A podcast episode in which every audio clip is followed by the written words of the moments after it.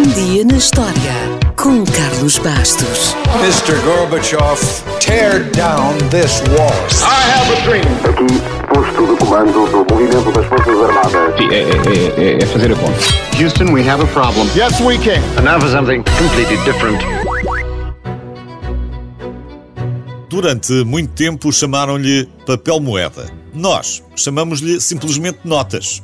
Hoje já ninguém as estranha. Aliás, qualquer dia desaparecem e passamos a usar só dinheiro eletrónico, mas nem sempre foi assim. Houve um tempo em que as moedas reinavam e as notas eram coisas muito esquisitas que não inspiravam confiança nenhuma.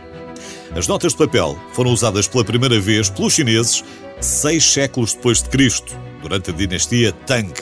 Era uma espécie de cheques, principalmente notas de crédito ou notas de câmbio, que foram usadas durante muitos anos. Só que, muito antes do resto do mundo ouvir falar delas, a China passou por uma crise financeira, porque a produção de notas de papel cresceu sem controle. As notas perderam o valor e isso fez disparar a inflação.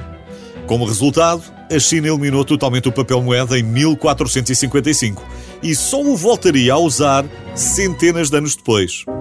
Felizmente, a meio deste percurso, no século XIII, Marco Polo passou pela China e os seus registros contêm as primeiras descrições ocidentais do papel moeda. Os benefícios deste papel, muito mais fácil de transportar e de trocar, eram enormes, mas para os europeus daquele tempo era uma forma monetária incompreensível, devido à falta de valor intrínseco e real. Ou seja, uma moeda de ouro valia o seu peso em ouro, era uma coisa tangível. Mas a nota não. Era preciso acreditar que ela valia mesmo o que estava lá escrito. As coisas começaram a mudar na Idade Média, quando começou a ser normal deixar o ouro nos ourives e receber um recibo de ourives. Lá está. Depois, com os primeiros bancos, recebia-se um certificado de depósito, do qual constava a promessa de devolução ao portador da quantia entregue. Enfim, demorou muito tempo, mas a moda começou a pegar na Europa no século XVII e levou mais dois séculos para se espalhar pelo resto do mundo. Basta dizer que foi só em julho de 1861, por causa da Guerra Civil, que o Congresso americano autorizou o uso de notas padronizadas nos Estados Unidos. Curiosamente, os serviços secretos americanos surgiram logo a seguir e a sua primeira missão foi combater a falsificação. Uma missão que fazia todo o sentido, porque no final da guerra, metade das notas em circulação nos Estados Unidos eram falsas. Hoje, e até ver, as notas estão em todo lado, para o bem e para o mal. Mas há que ter cuidado. O vírus da gripe, por exemplo, pode sobreviver até 17 dias numa nota.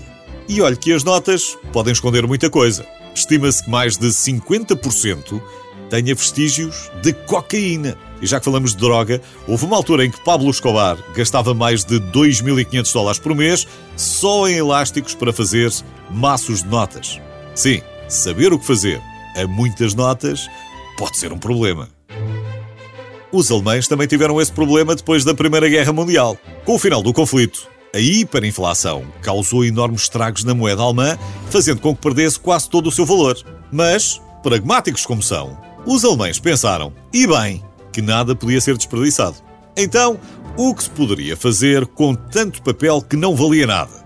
Bem, podiam utilizá-lo como isolamento e, como não havia dinheiro para papel de parede, as notas tornaram-se papel de parede. Já sabe que qualquer dia vão deixar de existir, até no monopólio, que já aderiu ao multibanco, mas enquanto isso não acontece, fique só com esta. Por enquanto, os fabricantes do monopólio imprimem mais notas num ano do que a esmagadora maioria dos países.